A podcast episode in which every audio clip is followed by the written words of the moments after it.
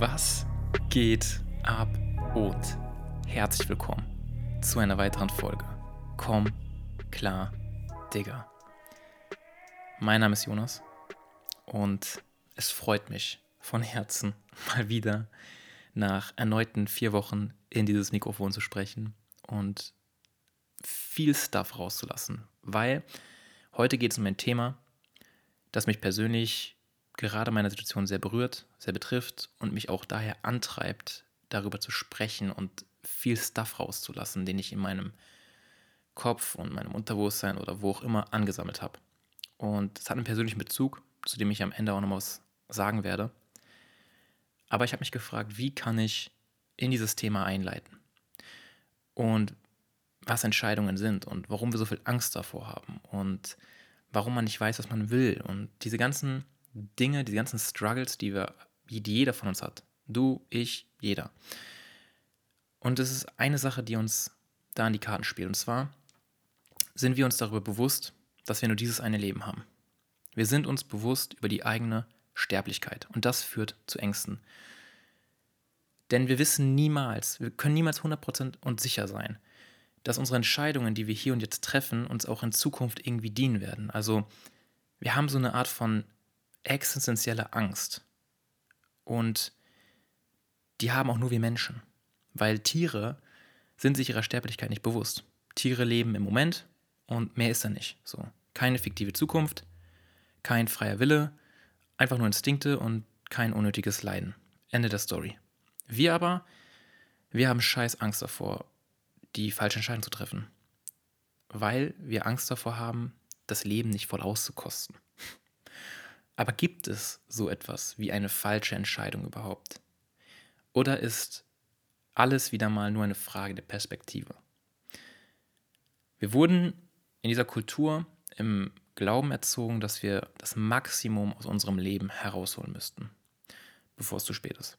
Wir sprechen von Dingen wie Löffellisten, so Listen, die wir anfertigen müssten mit 100 Dingen, die wir noch tun müssen, bevor wir den Löffel abgeben. Oder von lebe jeden Tag so, als wäre es dein letzter oder von äh, du musst zur besten Version deines Selbst werden. Das alles natürlich erzeugt Druck in einem. Wenn nicht bewusst, dann unbewusst, weil man das Gefühl hat, hey, man muss dieses Rennen rennen. Ansonsten kommt man nirgendwo an. Und parallel zu all dem hängen wir auf Social Media ab, ähm, nehmen all die ganzen Quick Fixes unserer Gesellschaft und beneiden das Fake Life anderer Menschen aber stecken in unserem eigenen routinierten Alltag fest, der uns seelisch irgendwie betäubt. Und mit all diesen täglichen Problemen, diesen abgefuckten Gedanken und Gefühlen glauben wir dann letztendlich alleine zu sein, weil scheinbar geht es ja allen anderen gut und scheinbar ähm, haben alle anderen nicht so die Probleme wie du. Das ist natürlich Bullshit. Jeder Mensch hat irgendeinen Struggle. Jeder, ausnahmslos jeder Mensch hat irgendeine Art von Problem oder Entscheidung oder irgendwas, die ihm gerade im Leben auf eine Art und Weise blockiert, die ihn nicht dieses Gefühl von Zufriedenheit und Glück schenken kann, so wie er es gerade möchte. Und wir neigen trotzdem dazu, als Menschen uns zu vergleichen. Nur vergleichen wir uns nicht mit dem echten Individuum, was unmöglich wäre, weil wir nie den ganzen Ein Eindruck bekommen würden von einem Menschen, was in seinem Kopf, in seinem Herzen oder wo auch immer abgeht, sondern wir sehen immer nur diese Oberfläche, die uns verkauft wird. Und das erzeugt ebenfalls auch diese Angst. Diese Angst, etwas zu verpassen, weil wenn wir sehen, wie alle anderen Menschen ein Leben führen, was wir vielleicht eventuell auch gerne führen wollen würden, dann treibt uns eben diese Angst, die Sorge, die FOMO, etwas Großes zu verpassen, weil wir nicht genug tun, weil wir uns nicht als diszipliniert genug sehen oder weil wir unsere nicht vorhandenen eigenen Träume verfolgen ähm, oder uns nie genug fühlen können. Und bei all dem sind wir noch sehr, sehr weit entfernt von der bestmöglichen Version unseres Selbst. Obwohl wir es ja wollen, obwohl wir uns ja dafür entscheiden möchten. Aber was ist überhaupt eine Entscheidung? Und dafür müsste man sich das Wort mal genauer angucken, und zwar eine Entscheidung. Man steht im Leben immer wieder vor Situationen, wo man das Gefühl hat, jetzt muss ich mich endgültig fest festlegen, mich entscheiden. Im Englischen ist es das Wort decision, was vom lateinischen decidere abstammt und sprichwörtlich übersetzt abhauen oder abschneiden oder herabfallen bedeutet. Und darum geht es ja eigentlich. Man sieht sich in einer Situation, in der man sich entscheiden muss, also in der es unterschiedliche Wege zu geben scheint, die man gehen könnte, und daher ist man sich unsicher darüber, welchen Weg man letztlich einschneiden soll und welche anderen Wege man dafür abschneidet. Also man muss sich für eine Sache festlegen und alle anderen dafür fallen lassen. Aber weil man ja nie wirklich weiß, was jetzt genau das Richtige für einen ist, was jetzt die beste Möglichkeit ist, das, die beste Lösung oder die beste Entscheidung, weil man das nie wirklich weiß, ist da diese Angst, diese subtile Angst, nicht zu wissen, ähm, nicht zu fühlen, was jetzt genau richtig oder falsch ist.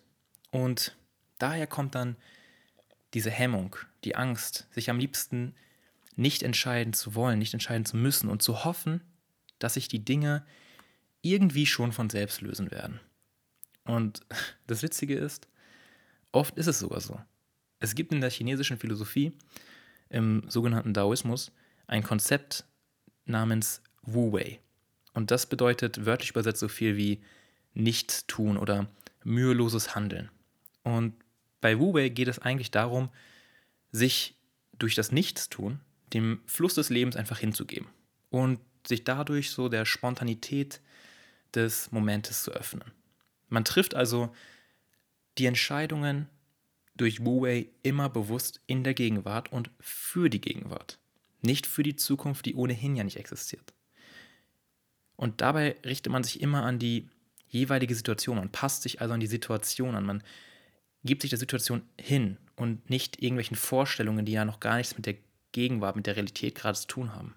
Und dadurch verschwendet man eben keine Energie in irgendwelche Zukunftsprojektion, die der Verstand durchgeht, um zu antizipieren, was, was noch alles passieren könnte und wie man dann handeln würde und so weiter und so fort. Und wenn man dann diese Energie behält, wenn man diese Energie bei sich behält, dann kann man sich auch entspannt auf das einlassen, was hier und jetzt ist und dann mit Achtsamkeit darauf reagieren. Und das alles klingt wunderschön. Und oft habe ich auch die Erfahrung gemacht, dass genau das zutrefflich ist. Ohne Scheiß, weil wenn man sich einfach mal, wenn man da so ein Problem vor sich hat und man möchte es jetzt unbedingt lösen, dann kann man sich dann richtig aufreiben und sich denken, fuck, was mache ich jetzt? Und sich total den Kopf machen. Man ist, man, man will dort sein, aber man ist hier. Man, man, man, macht dich, man macht dich Stress. Und wenn man sich einfach mal zurücklehnt, und das ist die Idee des Wu-Wei, dieses Konzepts, wenn man einfach mal keinen Fick gibt und komplett loslässt von dem Verlangen, alles auf die Schnelle klären zu wollen, dann gibt man quasi die das Vertrauen oder man gibt die Kontrolle ab an das Leben, an die universelle Energie oder im Daoismus das, das Tao. Man, man lässt es einfach machen. Und diese, die Dinge werden sich dann von selbst wieder in, in Ordnung bringen. Und das ist eben der Lauf des Lebens, der immer in die bestmögliche Richtung verläuft, sofern der Verstand nicht wie eine Störquelle sich ständig einbringt mit irgendwelchen Stressoren und irgendwelchen Gedanken und Meinungen und fiktiven Ängsten und so weiter und so fort. Und vielleicht hast du es selbst schon bei dir im Leben erfahren. Wenn du in Momenten warst, in denen du ein scheinbar sehr großes Problem vor dir hattest und du überhaupt keine Lösung dafür wusstest und dich in dem Moment überhaupt nicht entscheiden konntest. Und dann, ich nenne es, jetzt kommt der Clou, jetzt, ähm, dann gab es diesen Punkt, ja, den habe ich immer wieder, der maximalen Self-Fucked-Upness. Also du hast einen Punkt erreicht, an denen du dich so sehr abgefuckt hast, wegen einem Problem oder wegen einer Sache oder wegen irgend, irgendetwas, dass du dann diesen, diesen Peak des Berges erreicht hast und ab dem Moment gesagt hast, boah, weißt du was, scheiß drauf, ich kann nicht mehr. Und erst dann konntest du vollkommen loslassen, eben weil du keine Kraft mehr hattest. Und erst dann bist du den Berg runtergerollt und dann hat sich das Problem auf den einfachsten und widerstandslosesten Weg irgendwie von selbst aus dem Weg geräumt. Es gab dann in dem Moment irgendeine Lösung, die so offensichtlich und einfach war, dass sie zu simpel gewesen ist und dir daher einfach nicht in den Verstand gekommen ist, weil du geglaubt hast, weil man geglaubt hat, dass es ein, ein komplexes Problem ist mit einer komplizierten Lösung und man muss jetzt irgendwie da einen komplizierten Weg gehen. Aber dieses bewusste, ich betone bewusste, I don't give a fuck, dieses Vertrauen ins Leben, dass sich einfach zurücklehnen können und sagen, weißt du was, es wird zum gegebenen Zeitpunkt eine Lösung kommen, die ich jetzt noch nicht kenne, und ich überlasse die Lösung dem Leben selbst. Das ist, das ist spontanes Handeln. Das ist aufmerksames Nichts und das ist die Idee hinter Wu Wei. Und mit Hilfe von Wu Wei, dem bewussten Nichthandeln, sollst du dich entspannen und dadurch öffnest du dein Bewusstsein. Du öffnest dein Bewusstsein für neue Ansätze. Du lehnst dich zurück, und nimmst dadurch einfach Abstand zur Situation. Du lässt mal für einen Moment eben alles von dir fallen. Jeden, jede Dringlichkeit, dieses Problem jetzt auf die Schnelle zu lösen, jede Dringlichkeit, dich jetzt auf die Schnelle entscheiden zu müssen.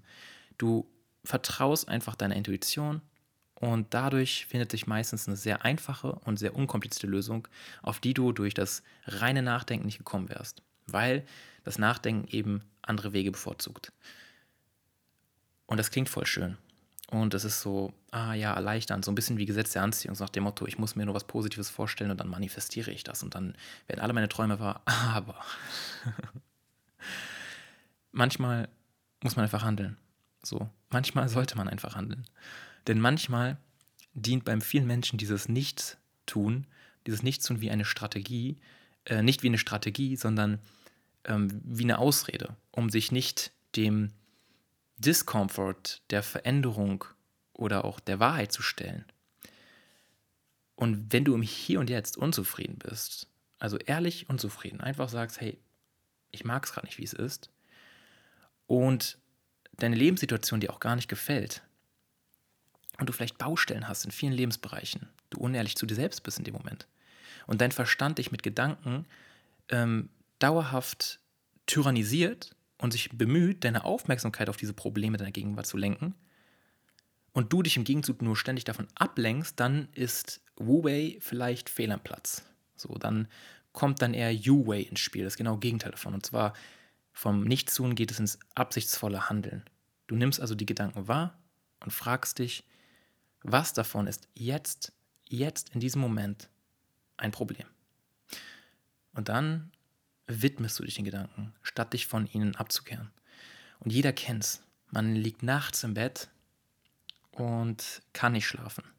Nicht, weil man noch bis 3 Uhr morgens auf sein Smartphone geguckt hat und das Gehirn noch immer in dem Modus ist, dass es, dass es Tag ist, sondern man hat angenommen alles zum besten Wissen und Gewissen getan. Man hat sich verausgabt im Alltag, man hat nicht mehr so viel Energie, man ist müde, der Körper ist erschöpft, man möchte wirklich schlafen, aber der Verstand gibt einfach keine Ruhe. Und diese Gedanken, die werden so schnell und so intensiv, dass sie den Körper dann unter Strom setzen, dass sie das Nervensystem förmlich aktivieren und dann zu einem erhöhten Puls führen und, und dich einfach nervös machen. Und in diesem Moment sollte man einfach erkennen, dass die Gedanken nicht dein Feind sind. Und es hilft manchmal sogar nicht mal zu sagen, ich bin nicht meine Gedanken, weil sie sind ja trotzdem noch da. Und sie wollen trotzdem noch deine Aufmerksamkeit. Also was man machen kann in solchen Momenten ist, du schreibst sie auf. Du schreibst sie auf. Wenn du darüber reden kannst, noch besser. Aber wenn du gerade nicht darüber reden kannst, dann schreibst du sie auf und du musst keinen Bestseller-Roman schreiben, sondern du sollst einfach nur den ganzen Shit ausformulieren. Und das kann manchmal so viel sein. Das kann manchmal total, am Anfang sich total gehemmt anfühlen. Man, man weiß nicht, wie soll ich jetzt anfangen. Aber indem man nicht darüber nachdenkt, sondern einfach rauslässt. Einfach, ich habe auf meinem Smartphone ähm, eine App, da trage ich halt wie so einen Journal, wenn ich solche Momente habe, einfach sofort alles ein, so wie so eine schnelle Notiz. Man kann es auch als Notiz auf Handy machen, aber mein Gott, man gibt auch Apps dafür. auf jeden Fall bringst du Klarheit in den Verstand, indem du diesen ganzen, wie kann man sagen, unnötigen unnötigen Shit an Gedanken rauswirfst, der dort in deinem Gedankenkarussell ähm, unhinterfragt und ohne Ticket mitfährt. So. Viele Gedanken braucht man einfach nicht. Und die führen auch zu keinem Ziel und zu keinem Zweck. Und das muss man auch erstmal erkennen. Ähm, und dann muss man auch erkennen, dass der Sinn der Gedanken einfach nur ist, Probleme zu lösen.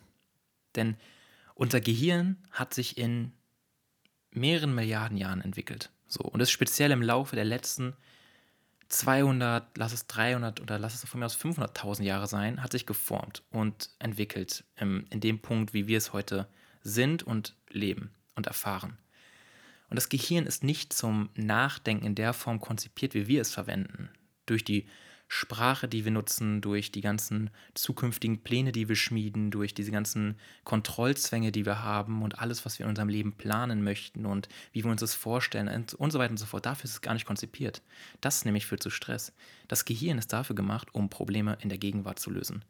Und wenn du jetzt gerade eine Situation hast, in der du dich unzufrieden fühlst, in der irgendwas nicht stimmt, in der du dich einfach mh, hm, unwohl fühlst, und das nicht nur irgendwie ein Gefühl ist, was du jetzt aufgrund von irgendwelchen Nebensächlichkeiten ständig selbst hervorrufst, sondern es wirklich etwas Grundlegendes ist, dann sind deine Gedanken tatsächlich sogar dein Freund.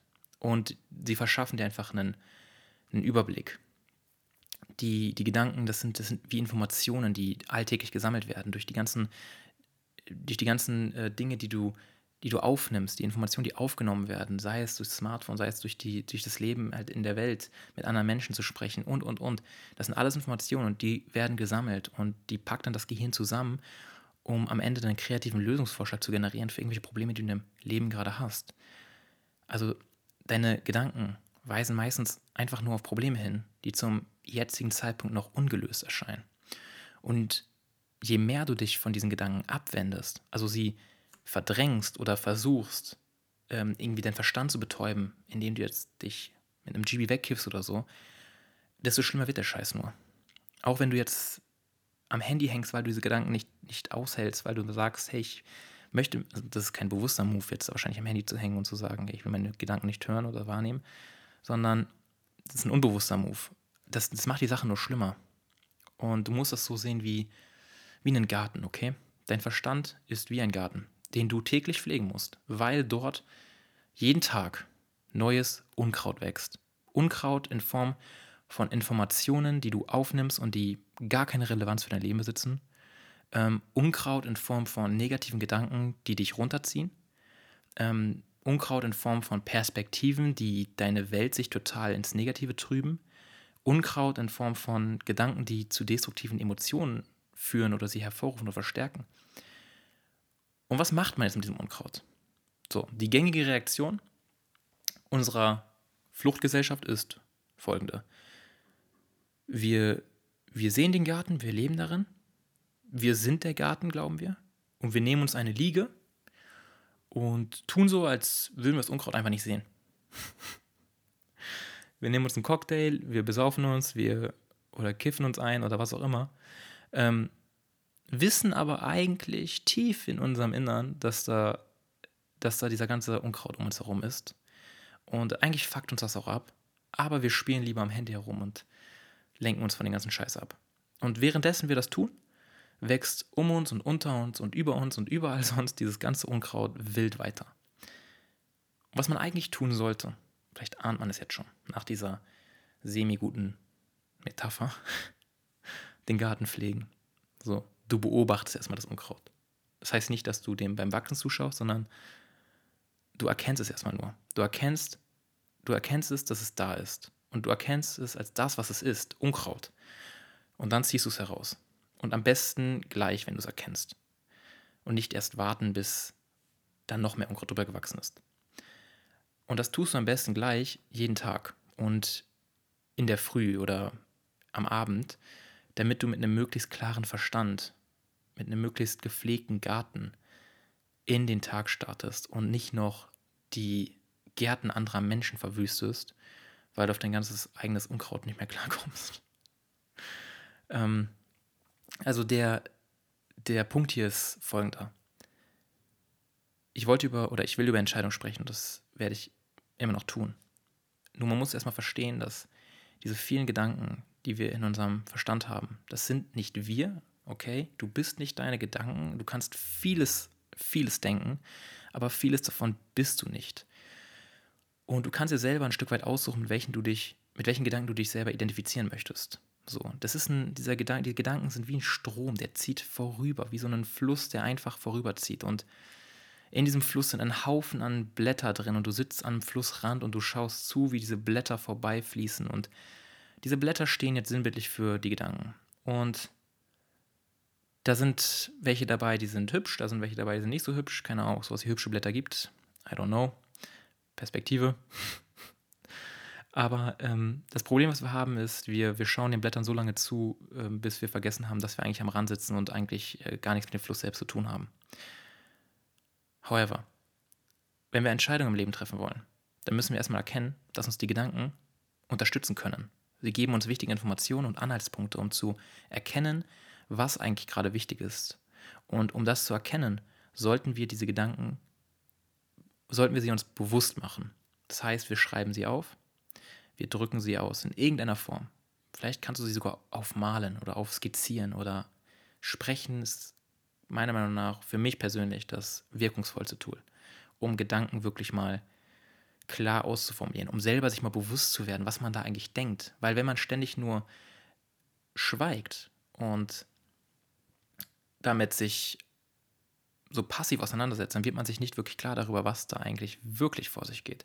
Und am besten hat man dann noch irgendwie einen guten Vertrauten, ob es ein Therapeut ist oder einfach nur der beste Freund oder Freundin oder Partner, was auch immer, jemand, der einen nicht judgt für diese Gedanken, jemand, der einen einfach mitteilen lässt, ohne dann das zu bewerten, was man da mitteilt, dann hat man Lotto gewonnen, weil dann, dann kann man wirklich frei äußern und sagen, hey, das geht gerade in meinem Kopf vor. Und dann, wenn man es ausgesprochen hat, dann merkt man, hm, oder wenn man es ausgeschrieben hat, dann merkt man, hey, vieles davon nicht so wichtig, wie ich es gerade glaube oder wie ich es mir die ganze Zeit eingebildet habe. Und jetzt möchte ich über die Angst vor einer falschen Entscheidung sprechen. Weil das ist ja der Ursprung von allem. Wie ich am Anfang erwähnt habe, so dieser, dieses Bewusstsein darüber, dass wir nur dieses eine Leben haben. Das Bewusstsein darüber, dass wir sterblich sind, dass wir eigentlich wissen, hey, wir gehen geradewegs auf unser Ende zu. Und wir wollen halt deswegen alles aus dem Leben, aus diesem einen Leben rausholen und deswegen bestmögliche Entscheidungen treffen. Und das führt dann dazu, dass wir irgendwann gar keine Entscheidung mehr treffen wollen, weil wir so gehemmt sind, dass wir nur noch Angst haben vor Entscheidungen. Und dann glauben wir, wir müssten erst alle Informationen sammeln, um eine gute Entscheidung zu treffen. Aber die Frage lautet dann, wann wird man jemals genügend Informationen besitzen, um diese gute Entscheidung zu treffen? Und um ehrlich zu sein, der Punkt wird niemals kommen. Denn die Welt, die ist so dermaßen komplex, dass wir unmöglich alle Informationen von unserer Entscheidung parat haben können. Wir können uns zwar ausmalen, okay, ähm, das ist jetzt wichtig, das muss ich beachten, ähm, das sind meine Bedürfnisse und äh, das ist gerade der Stand der Dinge. Und wir können äh, Pro-Kontralisten aufstellen und sagen, hey, das zählt, das steht, das steht dafür, das steht dafür. Diese ganzen Oldschool-Geschichten können wir alle machen, aber das sind natürlich nur begrenzte Informationen, die uns jetzt gerade zugänglich sind. So, und in anderen Momenten sind uns ganz andere Informationen zugänglich und von anderen Perspektiven beleuchtet aus sind wieder ganz andere Informationen wichtig. Also, was ich sagen will, ist, es ist relativ. Informationen und die Informationsvielfalt und die Informationslage und da, wie man auf das Problem oder die Entscheidung draufschaut, ist relativ. Immer eine Frage der Perspektive. Und es gibt da eine ähm, sehr bekannte Geschichte von einem chinesischen Bauern, und die möchte ich mal kurz erzählen. Und zwar gab es einmal vor nicht allzu langer Zeit, 2000 Jahre, einen chinesischen Bauern. Und dieser chinesische Bauer hat ein Pferd verloren. Das Pferd ist einfach weggerannt. So, der hatte ein paar Pferde und eines davon ist weggerannt. Und ähm, das war sehr, das war, das war natürlich eines seiner seines, seines Kapitals, ja. Und dann kamen die Nachbarn aus diesem kleinen chinesischen Dorf zu den Bauern und gingen zu ihm und manche waren echt betrübt, andere waren schadenfroh und ähm, die meisten haben gesagt, hey, du Armer, dein, dein Pferd ist weggelaufen. Zu schade, wirklich. Und der, der Bauer hat geantwortet, ja, kann schon sein. Und am nächsten Tag kam dann das Pferd des Bauers des Farmers zurück und es brachte noch sieben weitere wilde Pferde mit sich, die ihm gefolgt sind. So, das ist einfach rausgelaufen in die Steppe und da hat es dann ein paar Homies getroffen und die haben sich gut verstanden. Dann ist das Pferd wieder zurück, weil ich dachte, hey, ich vermisse den Bauern. Dann ist es wieder zurückgerannt. Und dann kamen die Nachbarn und gingen, gingen wieder zum Bauern Die einen waren ein bisschen neidisch, eifersüchtig, die anderen haben sich wirklich gefreut und dann sagten die meisten, hey, Mann, wie toll, was für ein Glück du doch hast. Mega. Und er antwortete wieder nur, ja, kann schon sein. Und am darauffolgenden Tag versuchte der einzige Sohn des Bauern, er hat nur einen einzigen Sohn gehabt, ähm, versuchte eines dieser wilden Pferde, die da, die da mitgekommen sind, versuchte sie zu zähmen. Aber dieses eine Pferd, auf dem er dann war, das schien unzähmbar. Und es ist wild durch rumgesprungen und wollte sich einfach nicht zähmen lassen. Und der Sohn stürzte dann von diesem hohen Pferd herunter, fiel zu Boden und brach sich sein komplettes Bein. Und in diesem kleinen Dorf hat sie natürlich schnell rumgesprochen. Und dann kamen wieder am Abend Nachbarn zu den Bauern und zeigten sich wieder betrübt, haben sich wieder mitgeteilt und haben gesagt, hey, so ein Scheiß, Mann, dein einziger Sohn, vielleicht wird er nie wieder laufen können. Mann, du hast auch so ein Pech. Was machst du jetzt nur? Und der Bauer antwortete nur, ja, kann schon sein. Und am nächsten Tag schreckte das gesamte Dorf auf. Man hörte nur wildes Getrampel, es war eine Lautstärke. Am frühen Morgen, alle wurden wach von dieser Lautstärke, die in den Straßen abging. Und was war los? Die Soldaten, die Soldaten des chinesischen Herrschers kamen ins Dorf geritten und holten alle jungen Meta Männer aus ihren Häusern raus, um sie einzuberufen für den Krieg. Und der einzige junge Mann, der im Dorf hinterlassen wurde, war der Sohn des Farmers, weil er sein Bein gebrochen hat. Er konnte nicht mitziehen in den Krieg. Unmöglich. Und wieder gingen die Nachbarn zu ihm und sagten den Bauern, hey, Alter, was für ein Glück du doch hast, oder? Und der Bauer wieder mal, ja, kann schon sein. Und wozu erzähle ich jetzt diese Geschichte? Der gesamte Prozess in unserer Welt und in der Natur ist derart komplex und unvorhersehbar, dass es fast schon unmöglich erscheint, ihn einfach nur in gut oder schlecht, in richtig oder falsch zu beurteilen. So, wir neigen dazu, ein Ereignis, was uns passiert oder ein Problem, was uns betrifft oder eine Entscheidung, die wir treffen müssen, unmittelbar als gut oder schlecht, als richtig oder falsch, als was auch immer zu beurteilen, zu moralisieren. Dabei ist das Ereignis an sich nie einfach nur gut oder nur schlecht, weil du wirst niemals die volle Bandbreite erfahren, was die vielen Konsequenzen betrifft. So, und wenn dieses eine Pferd wegrennt, dann scheint es eine Katastrophe zu sein. Wenn, wenn auf einmal die Rechnung reinfliegt und dann du meinst, ey, du musst ein halbes Gehalt jetzt äh, weggeben, weil du musst eine Rechnung bezahlen, scheint alles für den Arsch. Aber dann kommt das Pferd zurück ähm, und äh, mit der Rechnung habe ich leider kein besseres Beispiel, ist abgefuckt, muss es ausgeben. Aber du hast vielleicht ein reineres Gewissen. Sorry, ich hatte kein besseres Beispiel. Aber was ich sagen will ist, du wirst, du wirst die Konsequenzen ähm, niemals wirklich komplett nachvollziehen können. Egal, ob du jetzt beim ersten Mal glaubst, hey, das ist was Schlechtes, das ist mir widerfahren, das ist abgefuckt, oder es ist was Gutes. Bei beiden Dingen weißt du nie, was das große Ganze ist. Das Leben ist einfach zu komplex, als dass es unsere mh, mm, logische oder analytische Beurteilung ähm, erfassen könnte in der Gesamtheit. Und das Gleiche gilt eben auch für die Entscheidungen. Egal, wie du dich entscheidest. Wirklich dank deiner Pro- und Kontralisten, ob dank deiner ganzen Recherchen, ob dank, dass du 15.000 Menschen gefragt hast nach ihrer Meinung und noch verwirrter bist als vorher, du wirst niemals endgültig wissen, wohin deine Entscheidungen dich führen. Deine besten Entscheidungen können am Ende zu den schlimmsten Ereignissen führen, die dann aber wiederum zu den schönsten Erfahrungen werden. Aber genau das ist doch das Abenteuer. Genau das ist doch das Leben, Alter. Es ist die Ungewissheit und das sich darauf einlassen können, weil man verstanden hat, dass man nie die volle Kontrolle haben wird und sie auch noch nie hatte. Und vielleicht kennst du das auch aus deinem eigenen Leben, wenn, du, wenn dir irgendwelche Dinge passiert sind und in dem Moment, wo diese Dinge passiert sind, äh, hast du es für schlecht gehalten. Irgendwie ist ein großer Traum geplatzt, so irgendwie wurdest du zurückgewiesen von irgendeinem Menschen oder du hast den Job nicht bekommen oder I don't know. Das wäre vielleicht ein besseres Beispiel von gewesen, aber egal. Und und du hast es in dem Moment, wo es passiert ist, als eine Tragödie empfunden. So, du hast dich einfach minderwertig gefühlt, du hast dich zurückgewiesen gefühlt, du hast dich einfach scheiße gefühlt. Aber dann hat sich diese Tür geschlossen und eine andere geöffnet. Der Klassiker, oder? Und auf einmal rückblickend hast du dieses ganze Ereignis als etwas komplett anderes gedreht. Und zwar hast du dieses erst schlechte, erst diesen, diese, dieses schlechte Ereignis auf einmal in ein positives verwandeln können. So, und genau deshalb sollten wir lernen, die Entscheidung in unserem Leben einfach, einfach zu treffen. Nicht zu hadern, nicht zu sagen, hm, soll ich so, soll ich so. Man kann natürlich mit Menschen darüber reden, vor allem mit Menschen, die einem wichtig sind und auch von denen man weiß, dass sie das Beste für einen wollen und einen nicht daran hindern möchten, dass man wächst, sondern mit Menschen, die einfach eine objektivere Haltung einnehmen können und sagen, hey, ich bin der Meinung, das ist das Beste. Aber am Ende des Tages triffst immer noch du alleine diese Entscheidung. Das ist wichtig zu verstehen. Und deswegen triff sie einfach. Egal, ob jetzt erstmal gut oder schlecht, ob du jetzt erstmal in die Scheiße fliegst oder, oder nicht. Am Ende des Tages wird nämlich das Gehirn immer, immer einen Weg finden, aus diesen Ereignissen einen neuen Sinn zu erschaffen und das Narrativ deines Lebens zu deinen Gunsten formen. Du wirst am Ende sagen können, hey, das war es wert.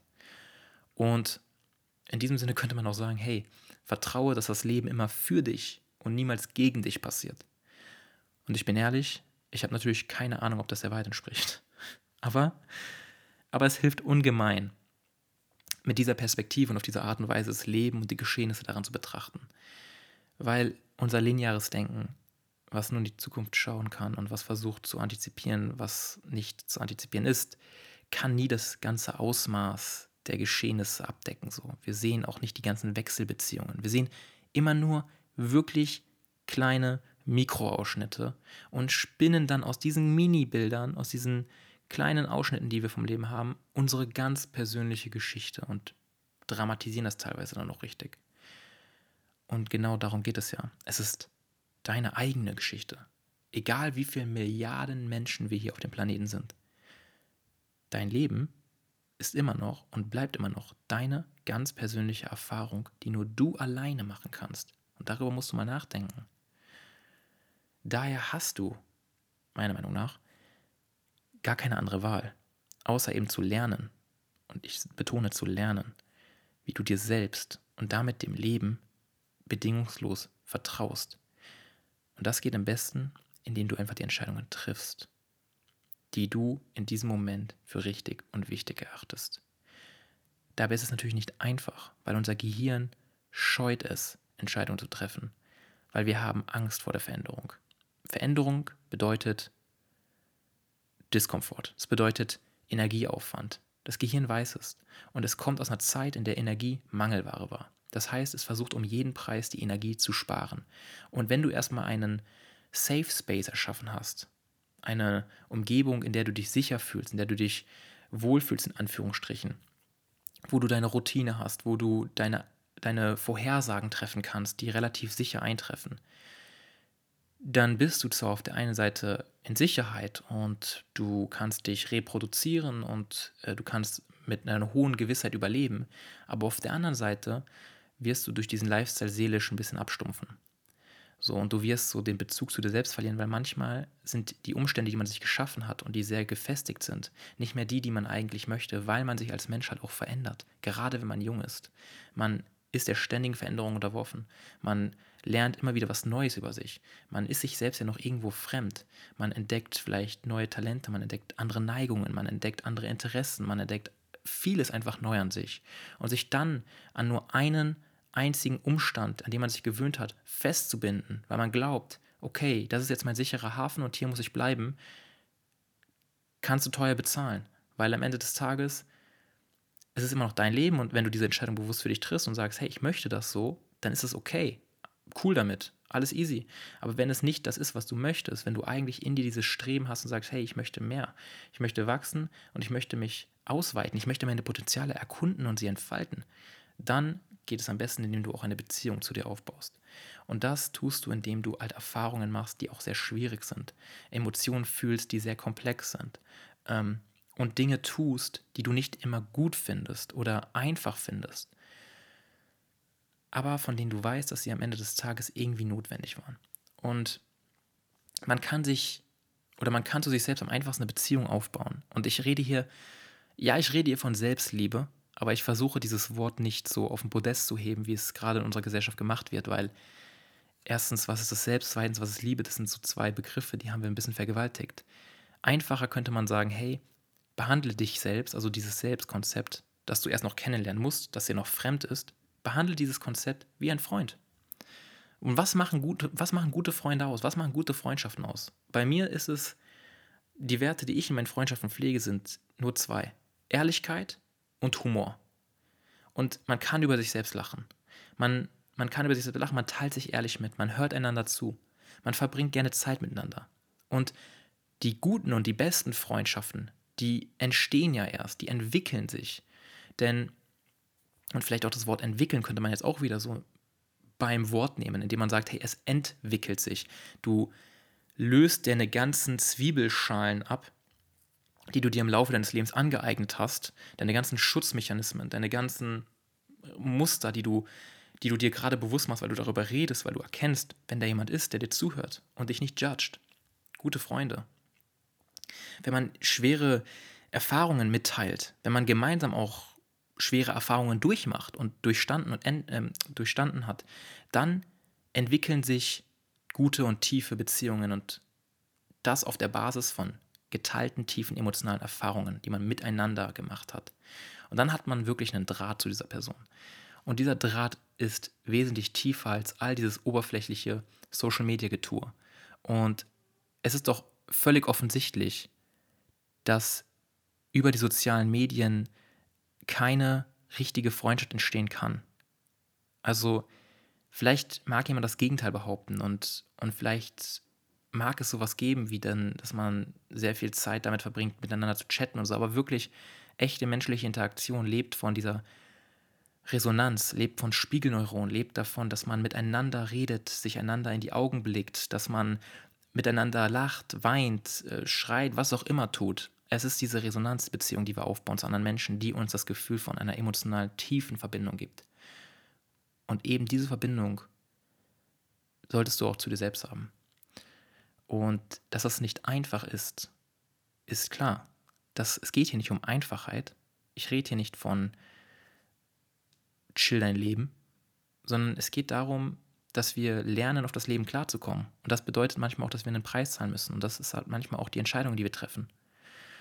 Und auch ein Tipp, wie man auf die Angst klarkommen kann. Und das ist ein verdammt guter Tipp, den habe ich von Tim Ferriss.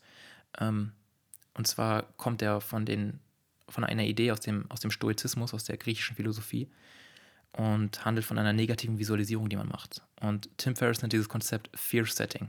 Und zwar nimmst du einen Zettel und einen Stift. Und auf diesen Zettel zeichnest du dann drei Linien auf. Okay? Also du hast quasi drei Spalten.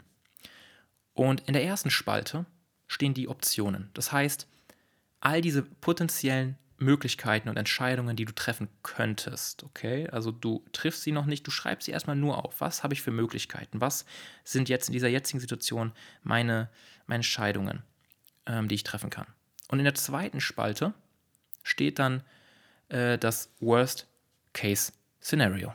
Also angenommen, du hast dich für die jeweilige Option aus der ersten Spalte entschieden und was ist jetzt das Schlimmste? Was ist das Schlimmste, vor dem du dich fürchtest? Was, was ist in dem Moment eingetroffen? Du schreibst es so auf, als wäre es eingetroffen. Und natürlich, das braucht Zeit und da muss man auch kurz sich mal im Ruhe gönnen und das sollte man am besten dann auch machen, wenn man ein bisschen, vielleicht eine halbe Stunde gerade keinen Störfaktor oder so sich hat. Aber man schreibt dann wirklich auf, man geht da rein und sagt, hey, ich habe jetzt mich entschieden dafür, dass ich das und das tue. Was könnte jetzt, was ist das Schlimmste, was mir jetzt passieren könnte, wenn ich das oder das mache?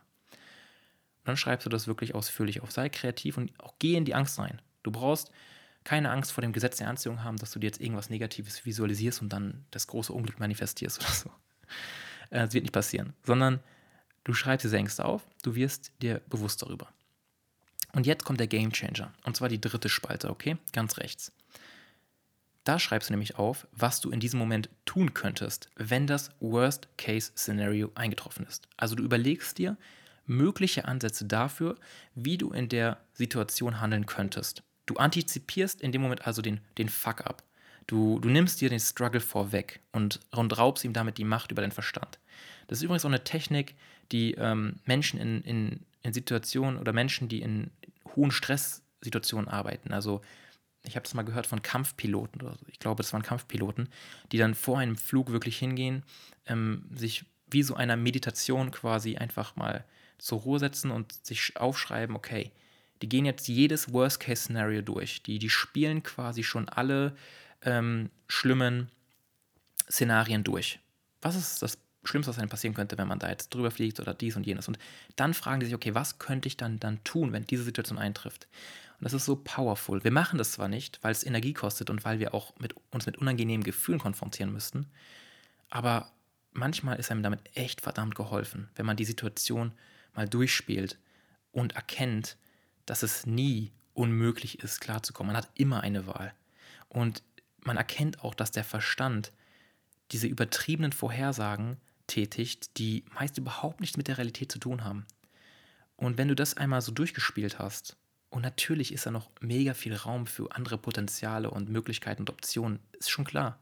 Aber überhaupt sich damit auseinanderzusetzen, dadurch nimmst du dir so viel Angst weg vor dieser Entscheidung, die du nicht treffen möchtest, weil du glaubst, es könnte dies oder jenes passieren. Außerdem mache dir bewusst, dass, dass der Struggle etwas ist, das dich weiterbringt. Also egal, wie die Entscheidung ausläuft, wenn du jetzt sagst, wie bei mir damals, ich bin nach Leipzig gezogen und ich kündige alles. Ich kündige mein altes Leben, ich scheiße auf jeden und alles und ich habe eigentlich auf beiden Bankkonten dickes Minus und keine Wohnung. Und hätte ich mir wirklich mal Zeit genommen und hätte darüber nachgedacht, ich hätte vielleicht anders gehandelt oder hätte mich anders vorbereitet. However, ich bin da durchgekommen und ähm, auch weil mir andere Menschen geholfen haben, aber auch weil ich mir selbst, weil ich mir, weil ich gelernt habe, mir selbst zu helfen. Und weil wir antifragile Wesen sind. So, du kennst ähm, die Pakete, wo so fragile draufsteht, dass wenn Glas oder so geliefert wird, dieses zerbrechlich Ding. Und da muss man aufpassen, dass man diese Pakete nicht zu weit, äh, nicht, nicht irgendwo hinschmeißt oder nicht auf den Boden fallen lässt oder so, weil halt, wie gesagt, ist fragil. Und es gibt von dem Philosophen ähm, Nassim Taleb ein Konzept, das hat er Antifragilität genannt, okay? Und das besagt, also man muss sich erstmal fragen, was ist denn das Gegenteil von, von Fragilität? So, was ist das Gegenteil von Zerbrechlichkeit? So intuitiv würde man vielleicht antworten, ja, Robustheit. Also wenn etwas robust ist, dann ist es nicht fragil. Aber das wäre falsch, weil wenn etwas robust ist, dann ist es immer noch zerbrechlich. Also es benötigt nur einen gewissen Druck und irgendwann würde auch das zerbrechen, irgendwann würde auch Stahl zerbrechen und so weiter und so fort. Aber Antifragilität ist ein anderes Konzept. Es bedeutet nämlich, dass wir immer wieder diese kleinen Stöße und Widerstände und Struggles und all diesen abgefuckten Shit benötigen, damit wir am Ende des Tages stärker sind. Sie ist einfach wie beim, ähm, das ist mein Ding einfach, Kraftsport, Muskelaufbau. Klassisches Beispiel. Du belastest die Muskulatur mit schweren Gewichten. Du löst förmlich ein Trauma in deinem Körper aus. Du zerstörst Muskelzellen. Aber der Körper adaptiert sich an diesen Reiz und passt sich an und wird stärker. Die Muskulatur wächst dichter zusammen und wird mehr. Und dadurch wiederum wirst du antifragiler. Und die Idee oder das, was ich sagen möchte, ist, auch wenn wir es nicht wollen und uns möglichst, möglichst von jedem vor jeder unkomfortablen Situation fernhalten möchten und stattdessen lieber hier in einer gemütlichen, ähm, aber seelisch abtötenden Sicherheit uns wiegen, lerne es, den Struggle zu lieben. Und du wirst ein Leben führen von anderem Ausmaße, weil du einfach viel mehr vibrierst. Ja, du wirst vielleicht mal mehr ins Chaos abschlendern. Ja, du wirst vielleicht mal mehr in die extreme Ordnung reingehen. Ja, du wirst vielleicht mal ein paar Zwänge aneignen. Du wirst vielleicht mal ähm, kompletten Kontrollverlust erleben. Das wird passieren. Aber dieses Pendel schlägt aus und das führt zu einer Vibration des eigenen Daseins. So, du spürst dich selbst. Und erst auch wenn du diese Extreme kennengelernt hast, und das habe ich in der allerersten Folge schon ausgeführt, erst dann, wenn du diese Ecken und Kanten wirklich gespürt hast, erst dann wirst du zu deiner Mitte finden können. Und wenn du dir eine Sache jetzt merkst, ist folgendes. Und zwar die Vorstellung. Die ganzen Vorstellungen, die wir in, unserem Kopf haben, diese ganzen fiktiven ähm, Bilder des Verstandes sind immer schlimmer als die Realität. Unsere Ängste sind immer schlimmer als das, was dann wirklich eintrifft. Die meisten Dinge, vor denen wir uns fürchten, treffen sowieso nicht ein. Und die Dinge, die eintreffen, was mit denen? Das weißt du auch selbst. Auf diese Dinge kommst du dann auf magische Weise klar. Auf einmal, wenn es wirklich die Gegenwart ist und du hast dieses, diese, diese, deine größte Angst ist auf einmal Realität geworden, dann sackst du nicht ein und wirst lebensmüde und äh, fällst herunter. Das passiert auch. Das passiert Menschen, ja. Ich möchte das auch nicht irgendwie wegreden. Das ist nicht jeder ähm, auf diese Art und Weise gleich. Aber auch dann gibt es immer Möglichkeiten, immer eine gewisse Wahlfreiheit. Aber was ich sagen will ist, du kommst klar, weil du ein Mensch bist. In dir stecken Gene, von, die sich entwickeln von über hunderttausenden Jahren an menschlichem Struggle. Ja? Wir haben als Menschen seit jeher in, in einer Welt und einer Umgebung gelebt, die viel von Gefahren, von, von Elend, von Krankheit, von Hunger und so weiter geprägt war. Und wir haben es schließlich bis hierhin geschafft.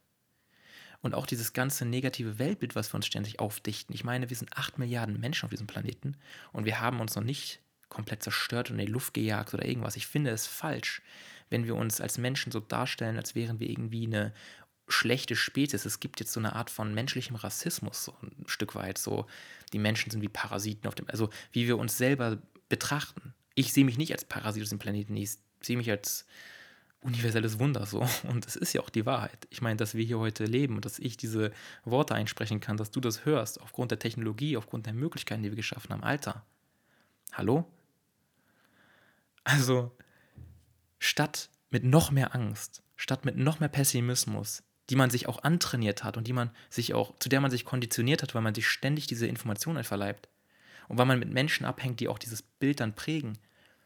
Schau einfach mal mit Freude in die Zukunft. Das ist nicht einfach. Also mir fällt es persönlich nicht einfach, mit Freude in die Zukunft zu schauen. Ich spiele hier nicht den Lebensenthusiasten, so der sagt, hey, go for it und alles wird gut. Vielleicht wird alles nicht gut. Aber in der großen Ganzen, in der riesigen Metaperspektive ist alles schon immer gut gewesen. Die, die Welt entwickelt sich nun mal in Zyklen. Alles ist im Entstehen und Vergehen. Es ist halt alles immer ein riesiger Kreislauf. Und wir sehen halt immer nur den kurzen Trend vor unseren Augen. Und wenn der mal nicht so nach oben geht, dann denken wir gleich alles für den Arsch. Aber wir wissen doch nicht, was passiert. Es ist wieder unvorhersehbar.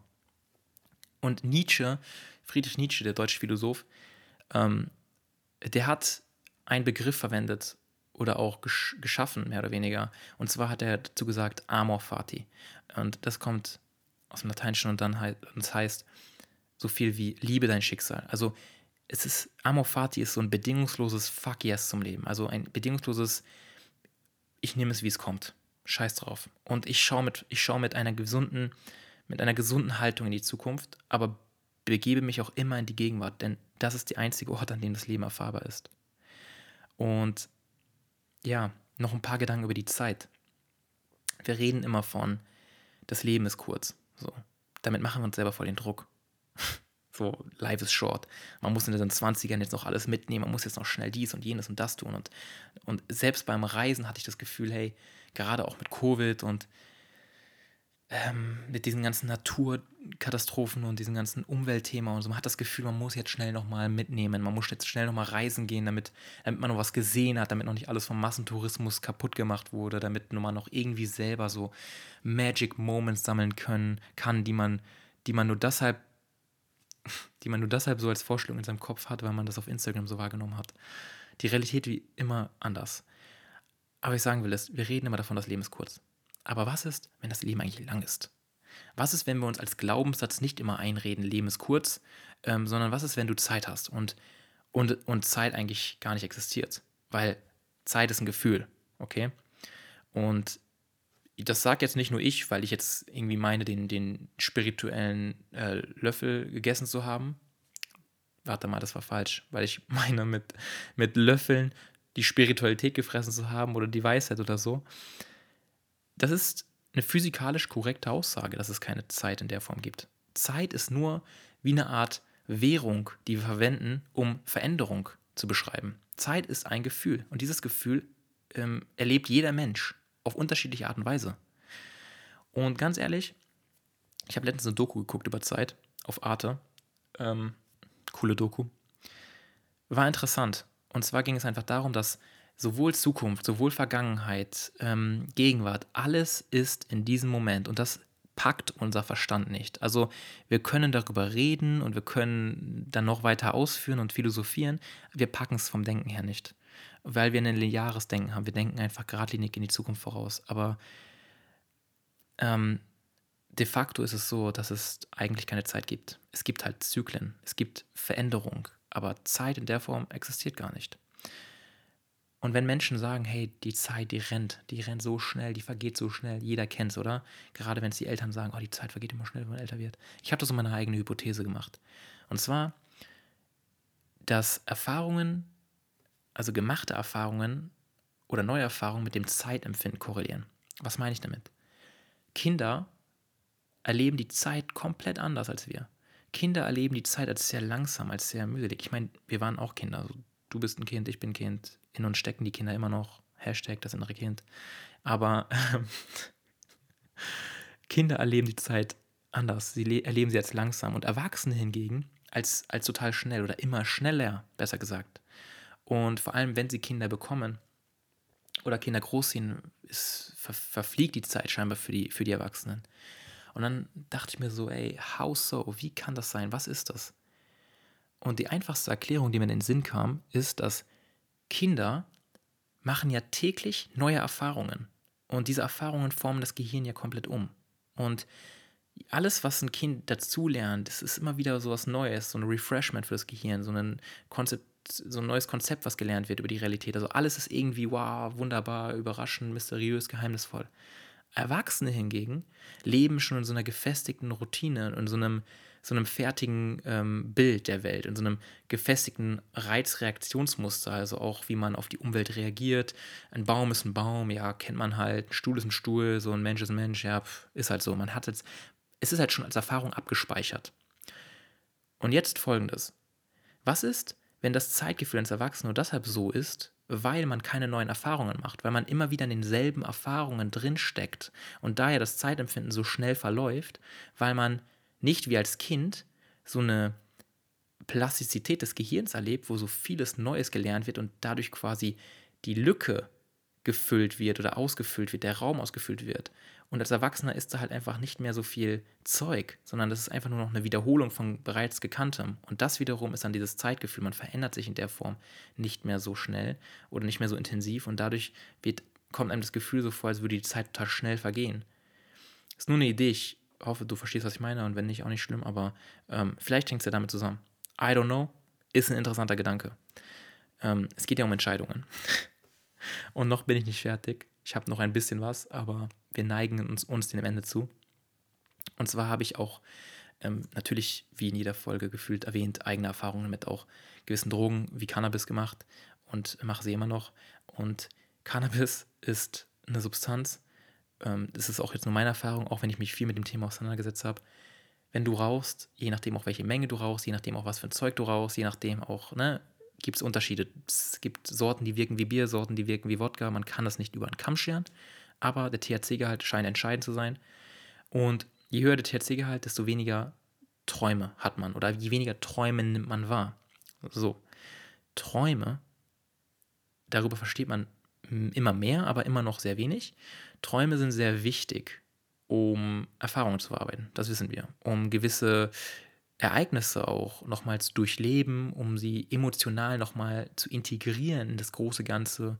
Und was ich selber letztens erst erfahren habe, wo ich mich wirklich mit Bewusstheit so auf meine Träume mal ein bisschen konzentriert habe, ich erlebe in meinen Träumen Dinge, die ich mir im echten Leben gerade nicht äh, realisieren kann. Also zum Beispiel Wünsche oder so.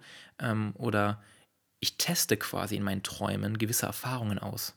Also, wenn ich jetzt im Alltag so diverse Wünsche habe, das hat man ja. Man hat auch Wünsche, die kann man sich jetzt nicht einfach so äh, herbeiführen, weil vielleicht verstoßen die gegen irgendwelche Werte, gegen irgendwelche anderen Bedürfnisse oder, oder, oder. Aber alles steckt ja irgendwie noch in dir, so in deinem Unterbewusstsein. Und im Traum kommt der ganze Stuff dann, wird dann einfach freigelassen. Und wenn man dann wirklich bewusst träumen kann, ich meine, ich rede nicht von Wachträumen, also ich meine jetzt nicht, dass ich im Traum aufwache und dann den Traum steuern kann, sondern ich meine einfach nur im Nachhinein, dass ich mich daran noch sehr gut erinnern kann. Ähm, und dabei kann man diese Träume auch ein bisschen aufschreiben, dann wird diese Fähigkeit auf jeden Fall trainiert. Dann erkenne ich, dass gewisse Erfahrungen, die ich im Alltag machen wollen würde, nicht machen kann, im Traum aber ausgelebt habe, gar nicht so nice sind oder ich, ich habe mir das Gefühl dann vorweggenommen. Also ich habe dann verstanden, hey, dass sich manches gar nicht so nice anfühlt, wie ich mir es gedacht habe. Und dadurch lerne ich wiederum, mir Prioritäten zu setzen oder zu sagen, hey, das ist die Entscheidung, die ich jetzt treffen sollte, weil das ist eigentlich gar nicht, was ich möchte. Im Traum habe ich erkannt, hey, das Gefühl ist nicht so nice, wenn ich das so oder so mache. Ich habe jetzt kein konkretes Beispiel, aber ich hoffe, ich, äh, du weißt, worauf es hinausläuft. Auf jeden Fall nehme ich die Erfahrung dann im Traum einfach vorweg und kann auch antizipieren, emotional aber, wie sich diese Erfahrung anfühlen würde. Die Erfahrung muss dabei nicht bildlich eins zu eins sein. Träume sind sowieso weird, komplett abstrakter Stuff manchmal. Aber beim Traum geht es weniger um die Bilder und mehr um das Gefühl, was man hat.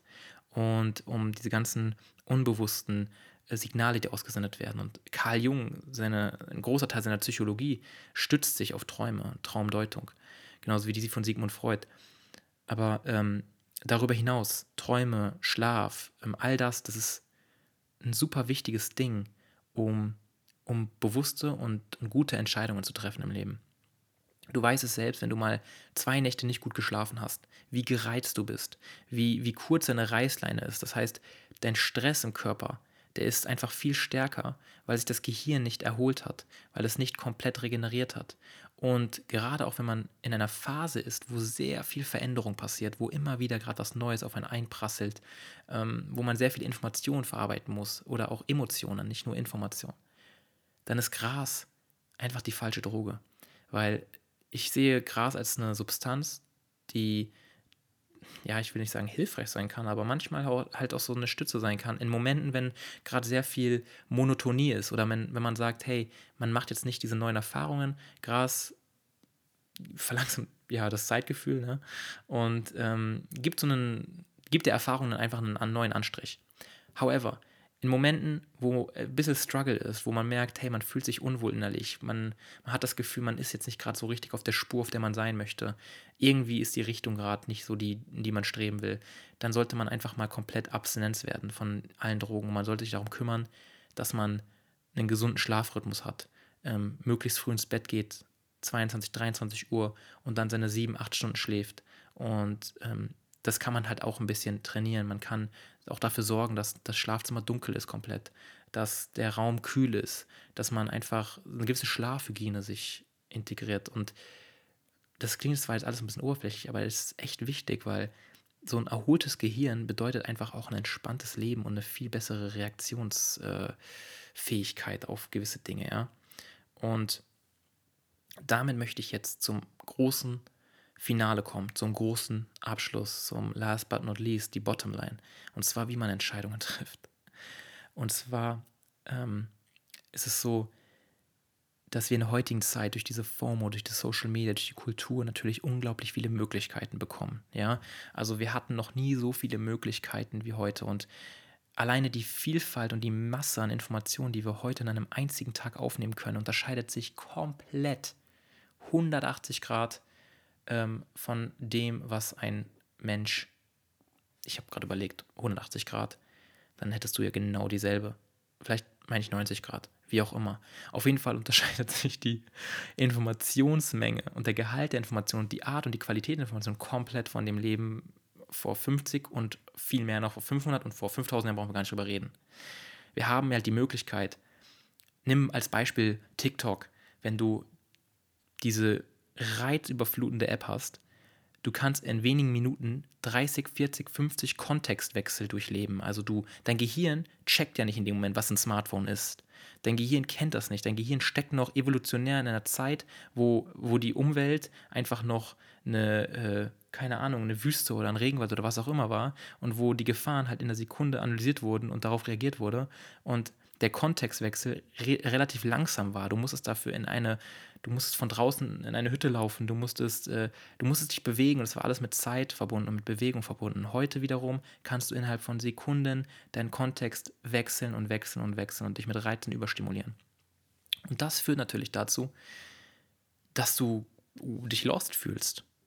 Das ist ein Gefühl und dieses Gefühl baut darauf auf, dass du nicht mehr weißt, was eigentlich wichtig ist für dich.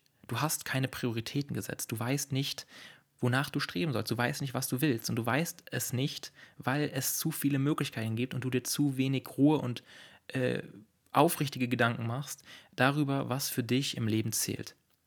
Und daher ist die Message, setze Prioritäten und erkenne die Werte, nach denen du handeln willst. Du kannst gucken und dich fragen, auch auf dem Zettel, geh zwei Jahre in die Zukunft. Geh zwei Jahre in die Zukunft und frage dich, das Leben, was du jetzt führst, ist es das, was du jetzt in zwei Jahren auch noch leben führst? Äh, leben, leben führen möchtest? Digga, das ist ein One-Take. Ich werde es jetzt nicht rausschneiden. Ihr kennt's. Ja, ich muss es jetzt drin lassen. Egal. Aber der Punkt ist folgender. Ähm, in die Zukunft zu antizipieren. Unsere größere Struggle, dass wir, unseren eigene, dass wir uns unserer eigenen Sterblichkeit bewusst sind. Das kann auch ein Mittel sein, um uns einfach auf eine Art und Weise in eine sehr schöne und gesunde Richtung zu entwickeln, indem wir uns entscheiden können, hey, wie möchte ich denn in Zukunft leben? In welche Richtung möchte ich denn streben? Und erwarte nicht die Antworten von jetzt auf gleich. Stelle dir erstmal nur die Fragen und die Antworten werden sich von der Zeit, von Zeit zu Zeit bewusst machen. Und oftmals ist es unser eigenes Wertechaos, das uns diese Entscheidungen so schwierig macht. Wir wissen einfach nicht, was uns wichtig ist. Und daher können wir auch nicht beurteilen, ob jetzt eine Entscheidung in die Richtung sinnvoll ist oder eben nicht. Man sollte also auch seine Werte hinterfragen. Es ist zwar schön, wenn man sich sagt, hey, ich sehe Glück als wertvoll und ich sehe dieses und jenes als wertvoll, aber in Wahrheit handelst du eigentlich komplett anders. So, du sagst, hey, Gesundheit ist ein wichtiger Wert für mich, aber in Wahrheit ziehst du dir jeden zweiten Tag irgendwelche Burger rein und, und, und bleibst bis drei Uhr Nacht liegen und verstehst, du, es ist widersprüchlich. So. Deswegen erstmal beobachten wie handelst du wirklich? Was sind deine wirklichen derzeitigen Werte im Leben? Deswegen beobachte dich wie einen Fremden. Schau dir erstmal zu bei deinem Leben, was du da führst. Was hast du für Konditionierungen? Darüber habe ich in der letzten Folge sehr ausführlich philosophiert. Ein bisschen heftig, aber kann man sich auf jeden Fall geben. Und dann fragt man sich, wofür möchte ich einstehen im Leben? Nach welchen Werten möchte ich mich ausrichten? Und es gibt dabei gesunde Werte, nach denen man sich ausrichten kann, die sich auf eine, die sich auf eine bessere Zukunft ausrichten. Vergiss jetzt mal dieses Zeitgedanken, Zeitgedanken von wegen Zukunft und Gegenwart und blablabla. Die, die Gegenwart, die in einer späteren Zeit abfolgt, was auch immer, es ist verwirrend. Ähm, du weißt aber, was ich meine, die Veränderung in einer späteren Zeitabfolge, ein späterer Moment. Also richte deine Werte auf eine bessere Zukunft aus, die du in der Gegenwart selbst beeinflussen kannst. Das heißt, suche dir Werte, die du selbst kontrollieren kannst in jedem Moment deines Lebens. Und das können Werte sein wie Humor zum Beispiel. Du kannst in jedem Moment deines Lebens dich dazu entscheiden, diese Dinge mit Humor zu sehen, mit darüber auch mal zu lachen und zu sagen, hey, ich nehme mich gerade viel zu ernst. Du kannst in jedem Moment deines Lebens entscheiden, Verantwortung zu übernehmen. Ja? Ähm, du kannst zwar dich beschweren über die Welt, die Umstände, über andere Menschen, was und dies und jenes, aber du kannst einfach sagen, fuck it, ich übernehme jetzt die Verantwortung für mein Leben und ich konzentriere mich auf das, was ich tun kann und tue es. Du kannst Werte haben wie Ehrlichkeit. Dafür kannst du dich in jedem Moment deines Lebens entscheiden. Du kannst dich in jedem Augenblick dazu entscheiden, die Ehrlichkeit walten zu lassen und die Wahrheit zu sagen ähm, und auszudrücken. Genauso wie Kreativität. Das ist auch eine gewisse Art von Kontrolle, die Dinge kreativer anzugehen, sie nicht so versteift anzugehen.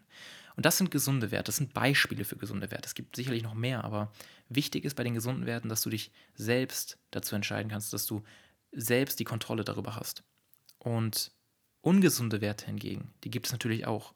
Und ungesunde Werte sind Dinge, die dich langfristig in die selbstzerstörerische Hölle führen oder die du einfach nicht kontrollieren kannst. Und das sind Dinge wie Status, wie andere Menschen dich betrachten, welchen Status sie dir geben, in welchem Vergleichsobjekt du dich da befindest. Ähm, es hängt ja auch mal davon ab, Status ist relativ.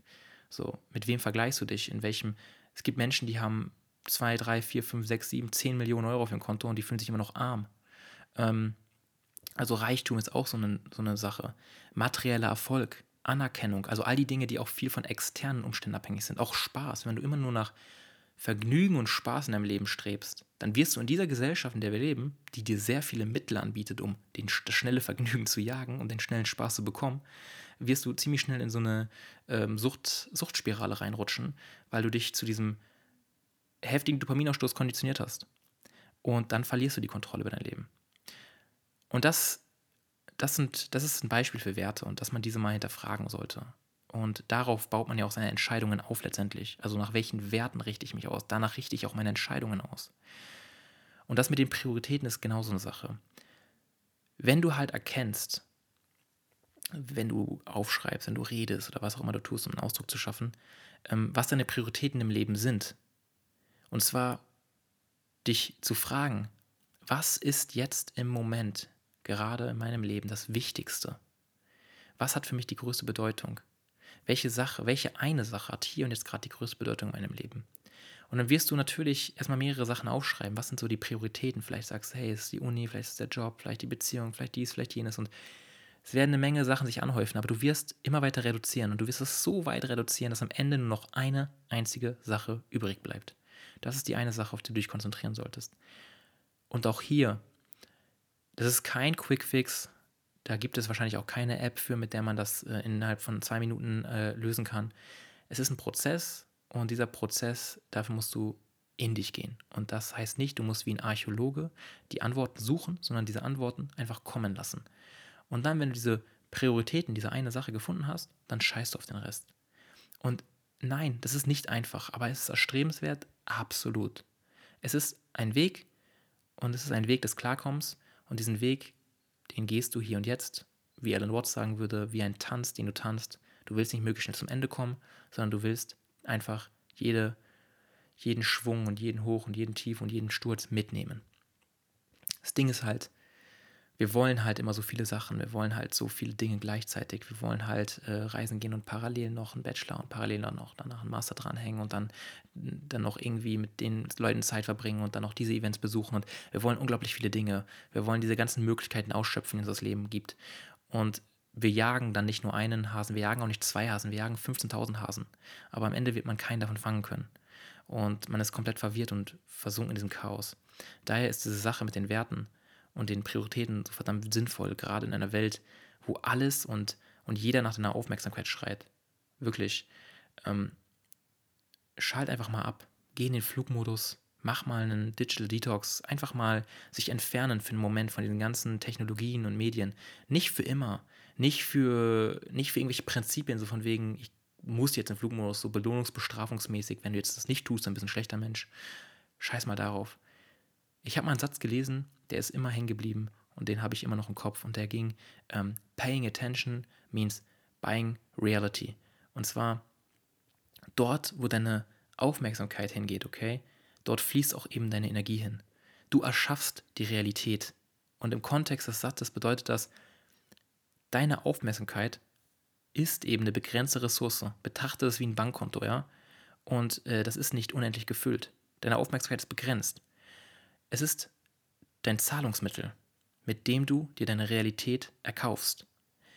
Deswegen mache dir bewusst, in welche Dinge du deine Aufmerksamkeit hineinsteckst. Das ist wirklich wichtig. Wenn du eine Sache mitnimmst, dann die. Und wenn du eine gute Entscheidung treffen willst, dann wirst du es nur können, gut in Anführungsstrichen, du weißt, ne, das Mindset. Aber wenn du eine bestmögliche Entscheidung treffen willst, ähm, dann solltest du dir bewusst machen, dass du deine Aufmerksamkeit eben auch auf die Informationen richtest, die dir hier und jetzt gerade gegeben sind.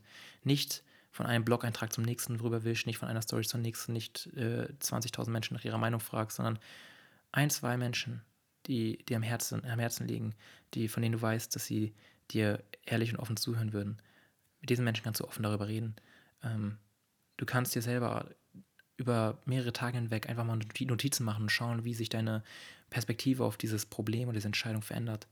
Und zu guter Letzt, um das Ganze jetzt wirklich abzuschließen, gibt es noch ein Gedankenexperiment von Nietzsche. Und zwar hat er das die ewige Wiederkunft genannt. Und dieser Gedanke, also diese Idee kam ihm wie aus dem Nichts, also bei einem Spaziergang in den Wäldern, quasi so Stereotyp-Inspiration einer kreativen Muse. Und er nennt dieses Gedankenexperiment das größte Schwergewicht. Und es kommt aus seinem Buch oder seinem Werk, sagt man ja in dem Moment, Die fröhliche Wissenschaft, was 1882 erstmal erschienen ist. Und es lautet folgendermaßen: Es ist ein Originalzitat, deswegen ähm, kurze Konzentration. Die Wortwahl ist manchmal ein bisschen schwierig, aber den Sinn dahinter wirst du dann begreifen. Und zwar lautet es wie folgt: ähm, Das größte Schwergewicht, wie wenn dir eines Tages oder nachts ein Dämon in deine einsamste Einsamkeit nachschliche und dir sagte, dieses Leben, wie du es jetzt lebst und gelebt hast, wirst du noch einmal und noch unzählige Male leben müssen. Und es wird nichts Neues daran sein, sondern jeder Schmerz und jede Lust und jeder Gedanke und Seufzer und alles unsäglich Kleine und Große deines Lebens musste wiederkommen. Und alles in derselben Reihe und Folge. Und ebenso diese Spinne und dieses Mondlicht zwischen den Bäumen und ebenso dieser Augenblick und dich selber. Die ewige Sanduhr des Daseins wird immer wieder umgedreht. Und du mit ihr, Stäubchen vom Staube. Würdest du dich nicht niederwerfen und mit den Zähnen knirschen und den Dämon verfluchen, der so redete? Oder hast du einmal einen ungeheuren Augenblick erlebt, wo du ihm antworten würdest, du bist ein Gott und nie hörte ich Göttlicheres. Wenn, jeder, wenn jener Gedanke über dich Gewalt bekäme, er würde dich, wie du bist, verwandeln und vielleicht zermalmen. Die Frage bei allem und jedem, willst du dies noch einmal und noch unzählige Male, würde als das größte Schwergewicht auf deinem Handeln liegen. Oder wie müsstest du dir selber und dem Leben gut werden, um nach nichts mehr zu verlangen, als nach dieser letzten ewigen Bestätigung und Besiegelung? Und kurz mal sagen lassen. Hast du gepeilt? Dieses Gedankenexperiment dient nach Nietzsche folgendem Zweck. Würdest du nämlich dieselben Entscheidungen in diesem Moment wieder treffen, wenn du dein Leben immer wieder und wieder unendliche Male durchleben müsstest? Oder gäbe es etwas, was du hier und jetzt ändern wollen würdest? Und was wäre das? Also, wärst du cool damit, wenn man dir sagen würde, hey, du musst dein Leben genau so unendlich mal, jede Freude, jeden Schmerz, jedes Hoch, jedes Tief, jede Entscheidung, die du getroffen hast, genauso, exakt genauso nochmal erleben. Wäre das cool für dich? Könntest du könntest du ehrlich behaupten, dein Leben wieder und wieder auf dieselbe Art und Weise erleben zu wollen und damit cool zu sein? Oder wirst du sagen, Katastrophe, Horror? Never. Dann solltest du dein Handeln hinterfragen. Und das ist eine Perspektive von vielen, aber eine Perspektive, die auf jeden Fall wie ein Schwerge Schwergewicht auf deinem Handeln liegt. Und eine Perspektive, die mich für viele Entscheidungen im Vor- und Nachhinein gewappnet hat in, in irgendeiner Hinsicht und bei vielen Struggles, die ich hatte, auch einen nötigen Sinn verschafft hat, war folgendes. Es sollte folgender Zweck sein, wenn man eine Entscheidung trifft und auch vielleicht sogar der Sinn des Lebens. Und zwar, dass man so handelt, dass man erstmal nicht nur für sich selbst, sondern auch für das große Ganze handelt. Also, dass man seine, seine Handlung erstmal in Frage stellt. So, wie, welche Auswirkungen hat dieses Handeln? Und dann, dass man sein Potenzial auf die bestmögliche Art und Weise entfaltet und die Welt dadurch inklusive seines Umfelds bereichert. Nicht aus Angst vor, sondern aus Liebe zu dem Leben. Und alles, was eben damit zusammenhängt. Also frage dich, wenn du dich entscheiden musst, für was entscheide ich mich? Für die Liebe oder für die Angst? Für das Wachstum oder das Festhalten? Für das sich ausdrücken oder sich das hineinziehen? Und last but not least, eine letzte Down-to-Earth-Message in dieser sehr ausgedehnten und sehr umfangreichen Folge. Es war auch ein Gedanke, den ich letztens hatte. Und zwar, egal welche Probleme du gerade hast und egal welche Entscheidungen ähm, du glaubst, unbedingt jetzt in diesem Moment treffen zu müssen, sei dankbar für den Scheiß. Ohne Witz. Wenn du keine existenziellen Sorgen hast, die dein Leben oder das deiner liebsten Menschen gerade gefährden, dann hast du, Gott sei Dank, nur Luxusprobleme. Wenn du gesund bist, wenn du liebevolle Menschen um dich hast, wenn du ein Dach über den Kopf hast, wenn du Essen im Kühlschrank hast, dann besitzt du schon weitaus mehr, als, als einem manchmal bewusst ist. Klar, es ist nicht unsere Art, normale Art zu denken. So, wir wollen immer mehr. Wir streben nach mehr, wir streben nach Innovation, wir streben nach Unzufriedenheit in irgendeiner Form. Wir streben immer nach mehr. Aber manchmal ist es wichtig, einfach mal kurz anzuhalten und sich nicht erst über den Wert dieser Dinge bewusst zu werden, wenn man sie nicht mehr hat, wenn sie einem fehlen, sondern auch mal in dem Moment, wo sie da sind, kurz einen Moment innezuhalten und sagen, Alter, fuck, mir geht's so gut, dass ich einfach dieses Problem habe, dass es nur dieses Problem ist, Gott sei Dank. Und dass man versteht, dass Menschen in anderen Ländern, vielleicht in Mittelafrika, im Kongo oder Sudan oder wo auch immer, die in schwerer Armut leben, die wirklich existenziellen Struggle haben, die, die würden stechen für deine oder für meine Probleme, die wir als unseren täglichen Struggle bezeichnen.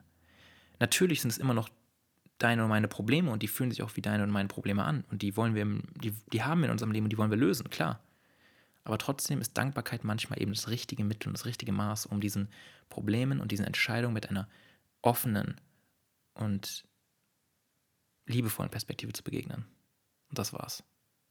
Ich bedanke mich, dass du bis hin gehört, zugehört hast. Ich hoffe, du konntest heute einiges mitnehmen. Ähm, und ich habe mir letztens darüber Gedanken gemacht, warum ich mich bedanke, wenn mir, mir zuhört. Ich meine, es ist immer noch ein freier Wille, mir zuzuhören. Und ich liebe ja auch Informationen, aber dann dachte ich mir so, scheiße drauf. Du bist dankbar, dass du einfach ein Publikum hast, dem du etwas erzählen kannst von Dingen, die dich interessieren. Also bedank dich einfach. und deswegen danke. Danke, dass du dich für den Shit interessierst und mir dein Ohr schenkst. Und ich weiß, dass da Menschen draußen sind, die das interessiert und denen das weiterhilft. Und danke an alle bisherigen Zuhörer, ähm, die den Shit teilen und damit die Reichweite auch vergrößern, weil sie verstehen, dass das wirklich weiterhelfen kann und dass es Menschen einfach auf ihrem eigenen Weg, auf ihrer eigenen Reise weiterhilft. Und ich nehme dieses Projekt wirklich sehr ernst. Manchmal auch wirklich zu ernst. Und ähm, dadurch habe ich manche Themen reaktiv ausgearbeitet. ausgearbeitet. Das mein, das, damit meine ich, ich habe mich von dem Druck quasi dazu zwingen lassen, jetzt auf die Schnelle irgendein Thema anzufertigen, was ich in dem Moment vielleicht gar nicht so gefühlt habe, was ich aber von dem ich gedacht habe, hey, das ist jetzt ein Thema, da solltest du jetzt mal drüber reden. Am Anfang war das wirklich alles ein intrinsisches, ein aktives Projekt. So, ich habe über die Erfahrung gesprochen, die mich in dem gegenwärtigen Zeitpunkt, in der Phase meines Lebens einfach äh, beschäftigt haben. Und dann habe ich sie mit Inhalten verknüpft, die ich zu dem Zeitpunkt interessant fand. Und genau das habe ich heute auch getan. Und das hat sich richtig angefühlt. Und so möchte ich den Podcast auch fortführen. Deswegen fällt es mir schwierig, irgendwelche Versprechen zu äußern, in welcher Frequenz neue Folgen erscheinen. Und ich hoffe ähm, einfach nur um Verständnis. Und auch ich habe Prioritäten und jetzt gerade in meinem Leben sind viele Dinge einfach, wo ich sagen muss, okay, jetzt muss ich wirklich Abstriche machen. Und dieses Instagram-Ding, diesen ganzen Content, den ich da kreiert habe, oder ähm, der Podcast hier, das sind Dinge, da muss ich gerade einfach Abstriche machen, weil ich setze gerade immer noch den gesamten Fokus auf das Buch und auf die Fertigstellung des Buches. Das Projekt vereinnahmt wirklich meine gesamte Gedankenwelt. Ich kann mich weder auf mein Studium konzentrieren gerade, noch auf diesen ganzen ähm, Podcast. Ich mache diese Folgen, wenn mir danach ist, wenn ich merke, hey, jetzt habe ich wieder genügend gesammelt, genügend äh, Stuff, den ich jetzt äußern möchte, dass ich jetzt eine gesamte Folge daraus erschaffe. Und dann sind die Folgen auch mal eine Stunde, anderthalb Stunden lang.